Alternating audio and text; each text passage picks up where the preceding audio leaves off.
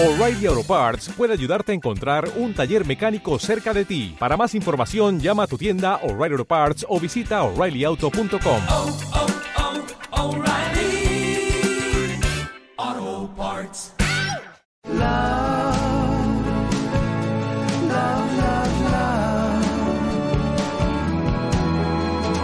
Patri Pérez, buenas noches. Buenas ¿Qué noches. tal, Patricia, que te veo así atusándote el bigote? Ahí vengo aquí, sí, pero así como con ti, ti, ti, ti, ti. Claro. Así como con Ricky, Ricky, Ricky. En- en- encerando el bigote. Sí, que, sí, que sí. tenían ustedes me que llega ver. ya, me llega a las cejas ya. Qué bigotazo tiene Patri Pérez, de verdad. Otra cosa no, pero bigote perfecto, ¿eh? Sí, sí, sí. Pero Fino, del largo. ¿eh? No del de Frida Kahlo, ¿eh? Exacto, Que me he venido arriba. De los que se estira y luego vuelve otra vez a su posición. Sí, de- sí, Oye, sí. estoy pensando. forma. Si, si vais a hablar de lo que vais a hablar, Ojo. mejor que lo dijerais el bigote y no el onanismo para presentar a. El onanismo.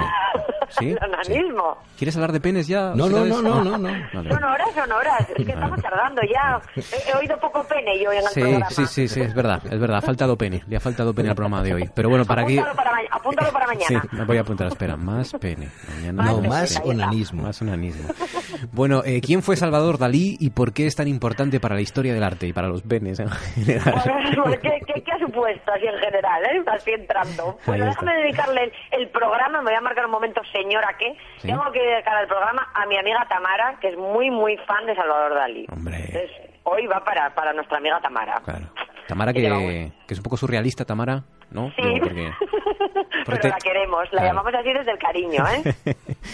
sí, porque no está mal como referente Dalí, ¿eh? Eh, Hombre, André, claro que no. O sea, me dice una persona, me encanta Dalí, digo, vente para acá, para mi grupo. sí, que es, claro. que es ya, Bueno, sea, ya desde pequeñito era un tipo muy peculiar. Peculiar, yo creo que es la, la palabra es peculiar. Bueno, cuando veamos, o a partir de ahora, veamos una imagen de Salvador Dalí, tenemos que pensar que no estaba mm, como una maraca, sino que era una obra de arte surrealista viviente. Ahí ¿eh? está.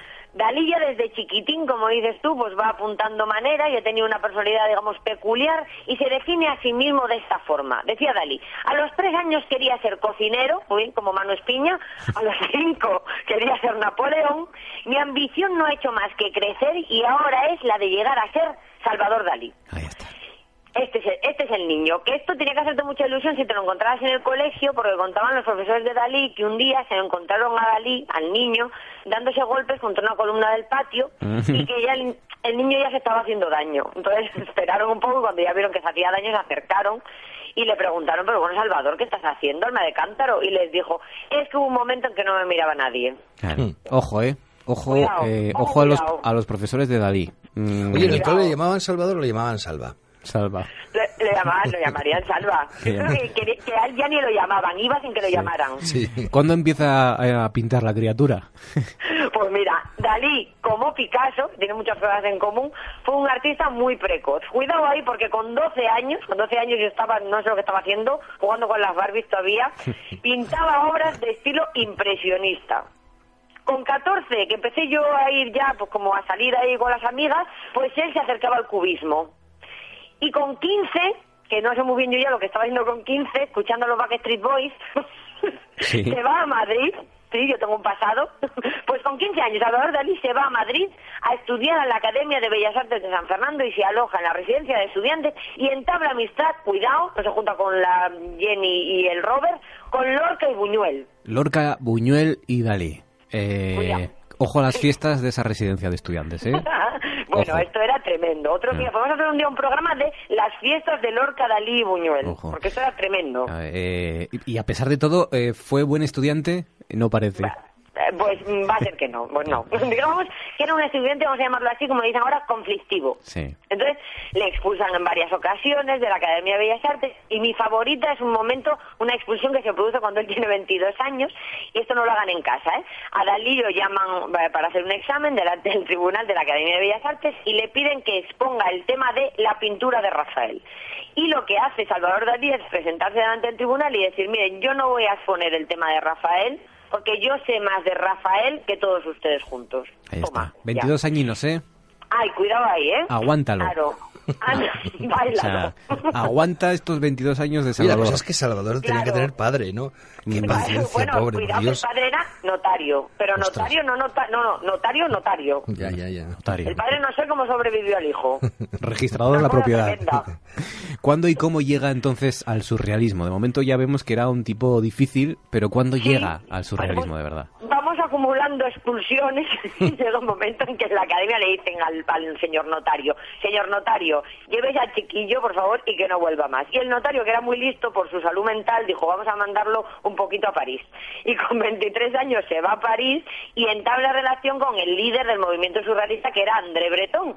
Y encajan muy bien los dos, chicos, se llevan muy bien. André Breton, que define el surrealismo como un paraguas y una máquina de escribir encima de la mesa de un quirófano. Así. Aguántalo también a, Breton. ¿eh? es muy sencillo. Claro. ¿Qué decía el surrealismo? Pues decía que las personas vivimos encorsetadas, que estoy un poquito verdad, y lo comentaba yo hoy en mis clases. Y es eso que te llama el jefe para la oficina y te dice, "Oye, ven un momentín, eh, mira, tenemos que bajar el sueldo un 20%. Y tú dices, "Ujú, ujú". y por dentro dices, mira, es que te daba así como con la mano abierta. Bueno, pues eso es vivir encorsetado. el. Claro. Entonces lo que dicen los surrealistas es que las normas de conducta, por ejemplo, no poder dar un bofetón a tu jefe cuando te baja el suelo, nos limitan. Y no nos dejan mostrar cómo realmente somos ni hacer lo que queremos, que es mm, darle así con la mano abierta. Para evitar eso, defienden que hay que hacer apología de la ausencia de razón, el disparate, el sinsentido, la contradicción, lo escatológico, lo políticamente incorrecto. Y todo eso se encuentra, dicen ellos, en el mundo de los sueños, que es cuando tú sueñas que le das el bofetón a tu jefe. Claro. Pero ¿y luego eso cómo se traduce en la obra? ¿Cómo es la obra surrealista de Dalí? Acabamos de comentar, mira, si la gente tiene en su cabeza la, la persistencia de la memoria, los relojes blandos, podemos ver las características del surrealismo, que es una obra técnicamente perfecta, es decir, la forma de aplicar la pincelada es tradicional, la composición es tradicional.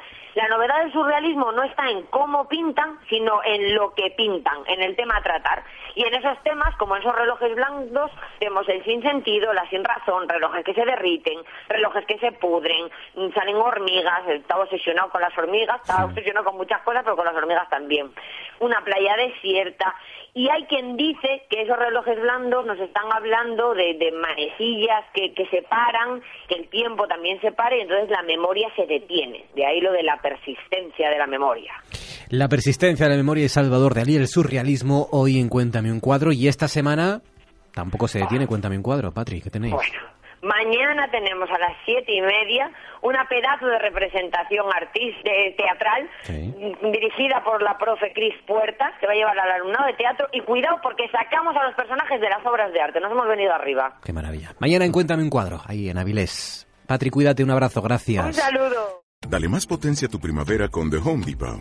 Obtén una potencia similar a la de la gasolina para podar, recortar y soplar con el sistema OnePlus de 18 voltios de Ryobi desde solo 89 dólares. Potencia para podar un tercio de un acre con una carga. Potencia para recortar el césped que dura hasta dos horas. Y fuerza de soplado de 110 millas por hora. Todo con una batería intercambiable. Llévate el sistema inalámbrico OnePlus de 18 voltios de Ryobi. Solo en The Home Depot. Haces más. Logras más.